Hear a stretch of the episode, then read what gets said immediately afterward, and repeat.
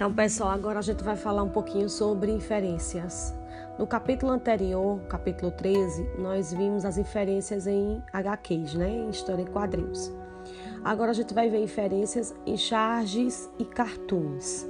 Como na abertura do capítulo, nós temos aí uma charge e nós poderíamos refletir qual é a ironia exposta na imagem, que tipo de crítica ou de mudança é que a gente espera a partir dessa imagem, tá? Então, isso é uma referência. Quando a gente consegue deduzir aquilo que não está ali, mas pelas imagens, pela fala, a gente consegue fazer essa inferência. Então, nas charges, ela vem de uma forma bem humorada, mas ao mesmo tempo também vem sarcástica. Ela retrata a realidade às vezes na política, em algumas ações, e muitas vezes ela vem de forma tardia, o que faz com que perca o sentido, porque ela vai se tornar obsoleta, tá? A charge, ela tem um tempo, ela tem um sentido e ela tem a eficácia naquele determinado momento. Se não vem de acordo com aquele momento, então ela mais tarde ela vai ficar sem, é, sem aquela informação adequada, ela vai se tornar obsoleta, tá?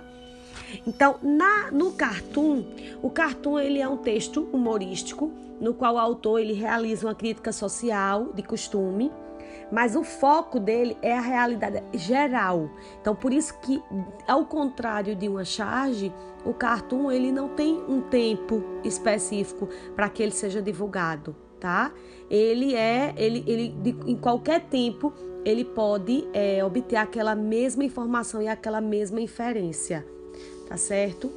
Então, às vezes, é, a gente pode confundir o cartoon com a charge, mas a gente tem que considerar que cada um é, tem a sua marca própria. No cartoon, as personagens elas são caricaturadas e elas são é, não são caricaturadas e não são anônimas tem sempre um presidente, tem a, é, um presidente de um, de um, time, tem o presidente do, do nosso país. Então a gente consegue, pela caricatura, identificar, tá?